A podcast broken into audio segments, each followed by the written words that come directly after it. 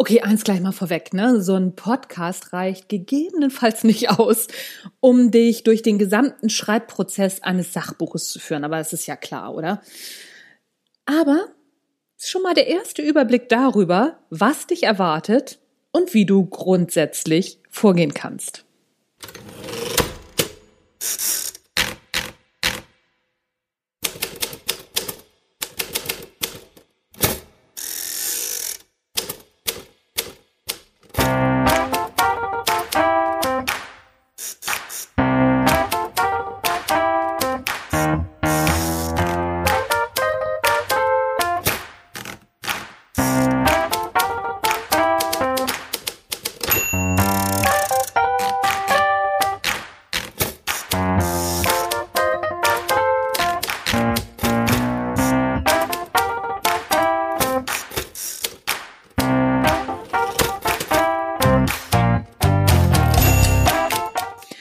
Zusammen und herzlich willkommen beim Erfolgreich Schreiben Podcast.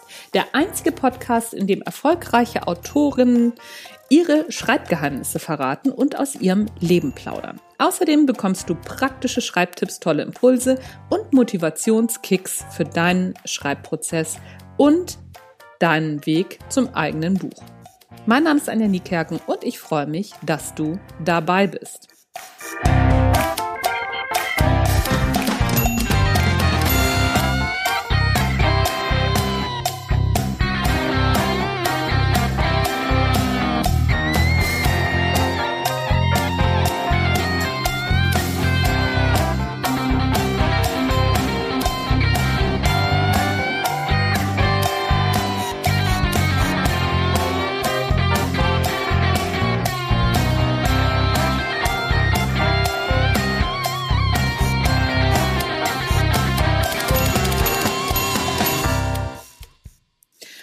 Sachbuchautorin werden in zehn Schritten zum ersten Sachbuch.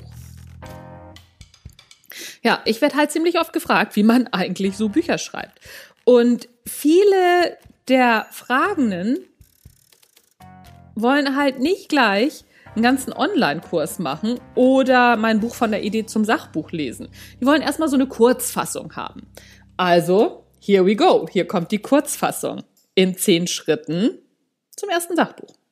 Erster Schritt. Kläre dein Warum. Das klingt jetzt vielleicht ein bisschen esoterisch, ist im Grunde genommen aber eine ganz handfeste Hilfe, vor allen Dingen für später im Schreibprozess. In Momenten, in denen man total uninspiriert, lustlos oder vielleicht tatsächlich auch mal völlig blockiert ist, hilft es, sich wieder in Erinnerung zu rufen, warum man eigentlich schreibt und vor allen Dingen, warum man ausgerechnet dieses Buch schreibt. Genau dieses Warum trägt einen häufig durch die Schreibarbeit, geht zumindest mir so. Denn machen wir uns nichts vor, Schreiben ist in ganz vielen Teilen einfach nur Arbeit. Ich persönlich habe zum Beispiel unterschiedliche Warums, bei jedem meiner Bücher habe ich immer ein anderes Warum, aber grundsätzlich für die Themen Psychologie und Persönlichkeitsentwicklung, da treibt mich der Gedanke, dass äh, Menschen echt viel zu wenig davon verstehen, wie sie selber ticken, wie das Gehirn so funktioniert und was für Denkfehler wir so machen. Und ich glaube ja ganz fest daran, dass wenn wir das wüssten und es besser verstünden, uns auch besser verstehen könnten. So, das ist äh, mein Treiber in diesem Bereich. Und im Bereich des Schreibens ist mein Warum, dass es einfach nicht genug gute Bücher geben kann. Also mal ehrlich, kann sich irgendjemand vorstellen, dass mal gesagt wird, nee, also pass mal auf, es gibt jetzt schon so viele gute Bücher, noch ein gutes Buch brauchen wir eigentlich einfach nicht. Kann ich, das ist doch hirnrissig, oder?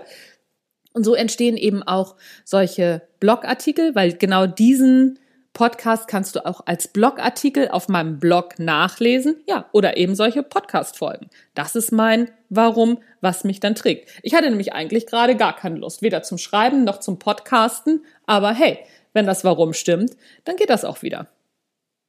Zweiter Schritt. Expertise, Herzensthema oder beides. Hä? Wieso gibt's denn da einen Unterschied? Ja, gibt es. Kläre vorher genau, worüber du schreiben willst. Ist es dein Herzensthema oder deine Expertise? Der Unterschied, Herzensthemen entstehen häufig aus persönlichen Erfahrungen heraus. Soweit, so klar. Viele ErstautorInnen tappen dann aber in die Falle, ihre Erfahrungen anderen Betroffenen überstülpen zu wollen. Das funktioniert in der Regel nämlich nicht und wird oft schon von Verlagen direkt abgelehnt. Die sagen nämlich gleich so, mm, ja, das kann man aber nicht verallgemeinern und, ne, Hütz mit dem Mütz. Daher ist es wichtig, sich einmal klar zu machen, dass andere Menschen vielleicht ganz andere Erfahrungen haben und diesen Punkt in dein Schreiben einzubeziehen. Dann wird nämlich ein Buchschuh draus. Denn es lässt Raum für andere Erfahrungen. Und dann kann man einfach Erfahrungen teilen. Das ist ein Unterschied. Gute Sachbücher machen eben den Standpunkt der AutorInnen klar und versuchen nicht allgemeingültige Tatsachen zu schildern. Das Fachbuch ist was anderes, ne? wir gehen vom Sachbuch aus, nur dass wir das nochmal klar haben.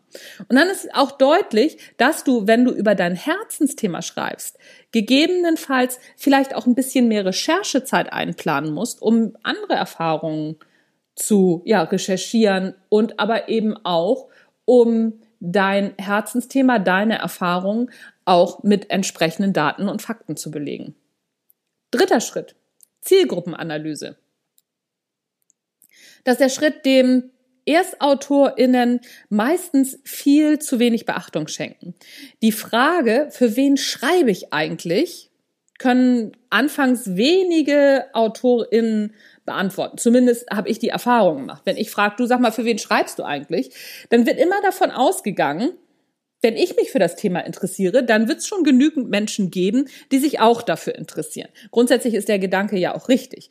Aber wie viele Menschen, die genauso sind wie man selbst, kennen wir denn? Ähnlich ja, aber genauso? Und das ist genau das Problem. Wenn wir unsere Idee einem Verlag verkaufen wollen, wir selbst und Menschen, die genauso sind wie wir, reichen als Zielgruppe einfach nicht aus. Ich kann beispielsweise stundenlang über die Fehlerhaftigkeit unseres Gehirns schwadronieren. Mein Freundeskreis langweilt sich dann nach spätestens zehn Minuten und denen klappen dann die Augen nach hinten. Kaum jemand von denen würde tatsächlich die gleichen Bücher lesen, die ich spannend finde zu diesem Thema und die ich lese. Trotzdem sind es ja meine Freunde. Und jetzt ist die Preisfrage. Wer findet diese Bücher, die ich auch lese, spannend? Was sind denn das für Jungs und Mädels und andere Typen ich weiß gar nicht, wie gender ich das denn jetzt? Okay, in die Genderfalle getappt. Ihr wisst, was ich meine. Wenn es mein Freundeskreis nicht ist, wer ist es denn dann? Und damit wir uns beim Schreiben später nicht im Ton vergreifen, müssen wir wissen, für wen wir schreiben. Sonst schreiben wir mal ganz entspannt an unseren Lesern vorbei. Und das ist ja auch nicht Sinn der Sache. Vierter Schritt. Marktanalyse. Spätestens im Exposé für den Verlag will der Verlag wissen, was sich sonst noch so auf dem Markt zu deinem Thema tummelt. Ich dachte zuerst, naja, ey, so eine Marktanalyse, das wird ja wohl der Verlag machen. Ja, machen die auch, allerdings nicht in dem Punkt oder an diesem Punkt im Entscheidungsprozess. Ein Exposé ohne Marktanalyse fliegt viel eher raus als eins mit Marktanalyse, beim Vorsortieren nämlich schon. Denn zu diesem Zeitpunkt lohnt es sich auf Verlagsseite noch gar nicht, da Arbeit reinzustecken. Trotzdem will man ja schon mal einen einigermaßen guten Überblick haben. Darüber hinaus solltest du wissen, welches die Platzhirsche auf deinem Themengebiet sind. Wäre ja blöd, wenn du zufällig das gleiche Buch schreibst wie Richard David Precht. Dann kannst du mal davon ausgehen, dass dein Buch es eher nicht in den Druck schafft. Allerdings geht es auch nicht, Achtung, um Einzigartigkeit. Es geht darum, nicht zu ähnlich zu sein. Trotzdem kannst du natürlich ein Buch über Philosophie oder über künstliche Intelligenz schreiben. Es sollte nur einen eigenen Stil haben und vielleicht anders an die Sachen herangehen. Mein Lieblingsbild dazu, VW hört ja auch nicht auf, Elektroautos zu entwickeln und zu bauen, nur weil Tesla das auch tut. Und genau das ist der Punkt. Der Zwang zur Einzigartigkeit ist Bullshit. Trotzdem solltest du den Markt kennen und wissen, was deine Themenumsetzung von anderen AutorInnen unterscheidet. Und damit punktest du im Exposé auf jeden Fall. Fünfter Schritt. Was ist das Ziel des Buches? In der Didaktik formuliert man jeden Lerninhalt, jede Lerneinheit in klaren Zielen. Dabei wird zwischen kennen und können unterschieden. Klar, denn es ist ja ein Unterschied, ob ich etwas theoretisch weiß oder ob ich es tatsächlich umsetzen kann. Fahrradfahren zum Beispiel. Ich kann das beschreiben, ich weiß, wie das geht, aber ich bin noch nie Fahrrad gefahren. Noch klarer wird es beim Autofahren. Grundsätzlich kann man alles beschreiben und erklären.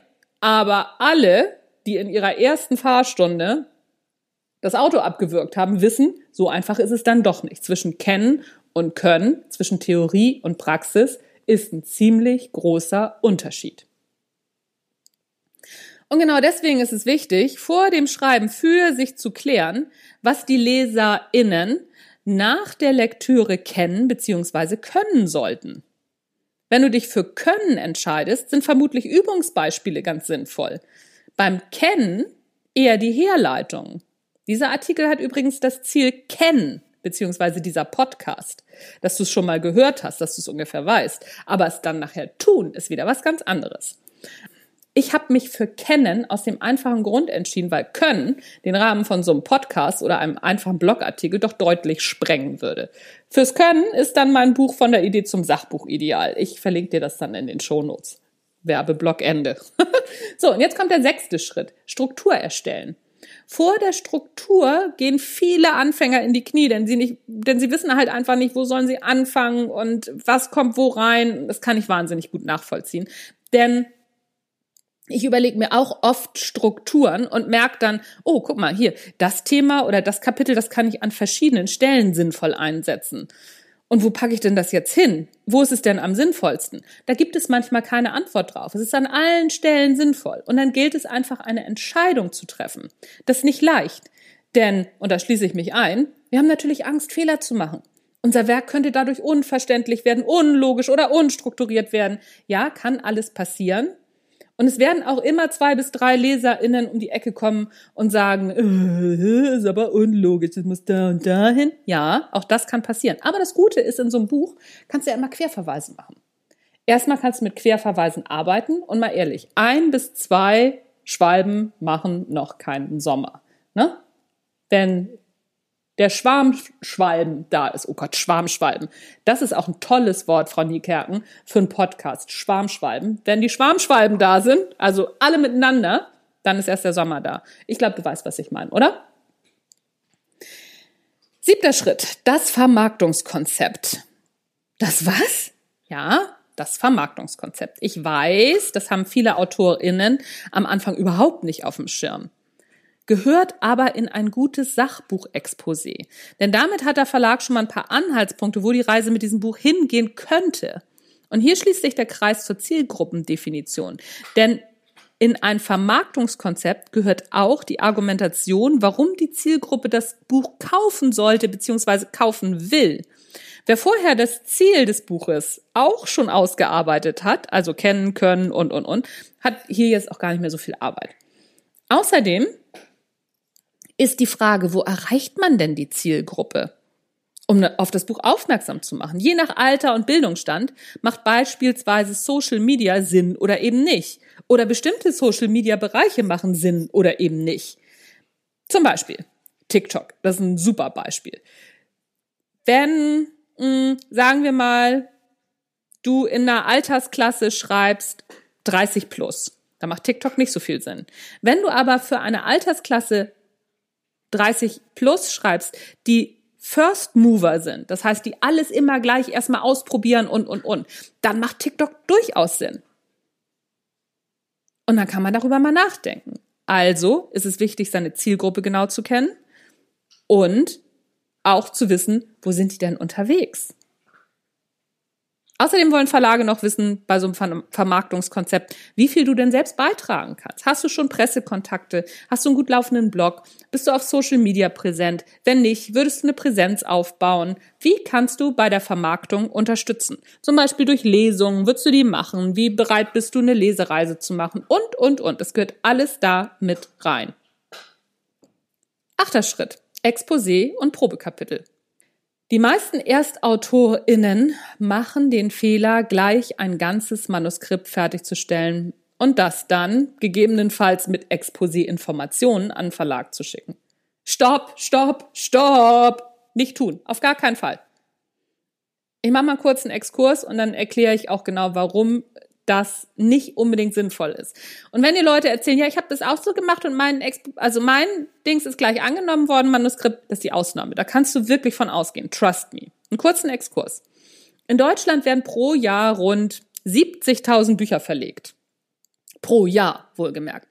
Das sind die, die es durch den Auswahlprozess geschafft haben. Das heißt, in den Verlagen kommen täglich körbeweise Manuskripte und Exposés an. Vor kurzem habe ich ja mal ein Podcast-Interview hier gemacht mit dem Programmleiter Sachbuch vom Drömer Knauer Verlag, also meinem Lektor, dem Florian Fischer. Und der hat auch ganz klar gesagt, er wusste gar nicht, wie viel ankommen, er wusste nur, dass es echt wahnsinnig viele sind, dass bei der Masse die Zeit ist gar nicht da, das alles zu lesen. Und ein Exposé ist ja ein Extrakt. Deswegen, ne, Manuskripte fallen bei vielen Verlagen einfach schon raus. Tatsache, weil es ein Manuskript ist. Exposé ist immer eine gute Sache. So, und hier kommt noch ein weiterer Grund. Wenn dein Exposé Anklang findet, dann bekommst du ein Team aus ein bis drei Profis, je nachdem, ne, wie umfangreich dein Buch ist, wie viel der Verlag da reinsteckt, vom Verlag zur Seite gestellt, die mit dir nochmal Idee und Aufbau durchgehen und vielleicht auch das, die ersten Kapitel, die du schreibst, sich nochmal angucken und das Ganze dann verbessern. Ein wirklich gutes Buch daraus machen. Das ist emotional nicht halb so schmerzhaft wie eine Struktur und eine Idee zu überarbeiten, also oder nochmal andersrum. Es ist emotional nicht so fies, eine Struktur, eine Idee zu überarbeiten, wie ein ganzes Buch, wo dein gesammeltes Herzblut schon drin steckt und weiß ich nicht, wie viel Zeit. Also es ist für deine Psychohygiene auch eine gute Sache, da zu sagen, ey, komm, Struktur, Beispiel, Kapitel langt. Neunter Schritt. Beim Verlag einreichen. Erstmal ist es natürlich wichtig, dass du dir vorab mindestens 20 Verlage raussuchst, viel hilft viel, die thematisch auch Bücher wie deines veröffentlichen. Es macht überhaupt keinen Sinn, ein Buch über Kindererziehung bei einem auf Natur- und Gartenarbeit spezialisierten Verlag zu platzieren. Das wird nix. Vielleicht hast du auch ein Buch über Haarausfall bei Regenwürmern geschrieben, meinetwegen. Dann bist du im Springer Gabler Verlag, der sich auf Themen rund um die Arbeitswelt spezialisiert, auch falsch. Also, ich glaube, du weißt, worauf ich hinaus will. Es braucht auch hier wieder ein bisschen Recherche, um den passenden Verlag zu finden. Dabei ist auch wichtig, dass du mal schaust, ob die Verlage auf ihren Internetseiten Einreichungskriterien veröffentlicht haben. Viele haben Musterexposés auf ihren Internetseiten und an die solltest du dich natürlich auch möglichst halten. Mach dir ein Musterexposé und das passt du dann immer auf die jeweiligen Verlage an. So viel Arbeit ist das ja nicht. Copy and Paste sei Dank. Aber ne, ist natürlich auch eine Fehlerquelle. Nochmal wieder drauf gucken. Sowas kann ich übrigens sehr gut. Aber das soll hier jetzt nicht das Thema sein. Dann veröffentlichen die Verlage auch ganz oft ähm, den Einreichungsprozess, ob die das per Post haben wollen, ob sie es per E-Mail haben wollen. Viele schreiben auch, dass sie nicht angerufen werden wollen. Und es gibt natürlich so ähm, ganz große Blitzbirnen, die dann der Meinung sind, oh, ne, ich versuche das mal durch die Seitentür wenn du jemanden kennst, geht das auch. Aber wenn, wenn du irgendwie anders versuchst, dein, dein Exposé da reinzuschmuggeln oder sonst irgendwas, da kannst du von ausgehen, geht gleich in die Rundablage, halte dich an den Prozess.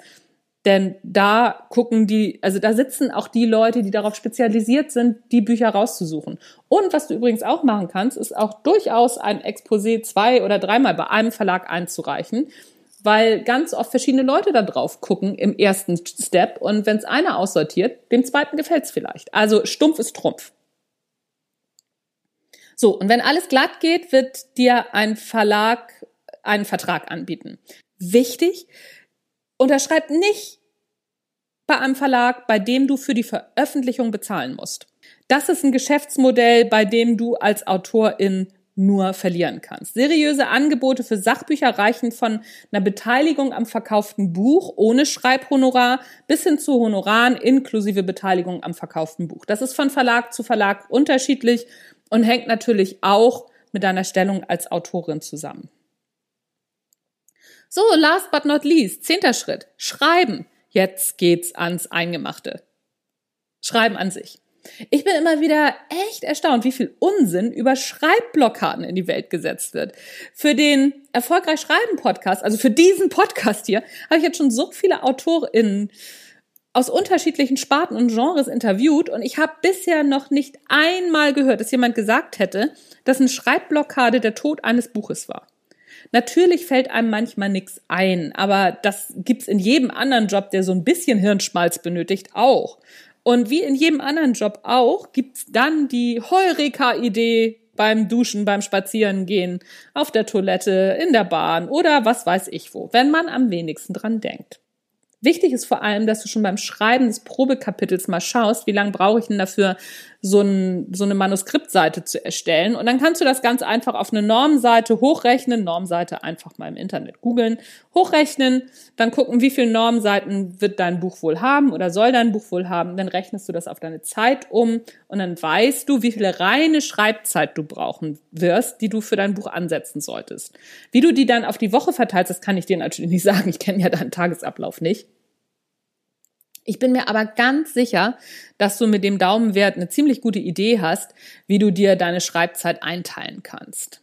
Und wie gesagt, das kostenlose Probekapitel von von der Idee zum Sachbuch oder aus von der Idee zum Sachbuch über Schreibroutinen, das verlinke ich dir hier in den Shownotes. Das kannst du dir auch runterladen und dann kannst du da nochmal nachlesen, wie du dir gute Schreibroutinen fürs Schreiben anlegen kannst. Und jetzt bleibt mir nur noch dir viel Spaß für Schreiben zu wünschen.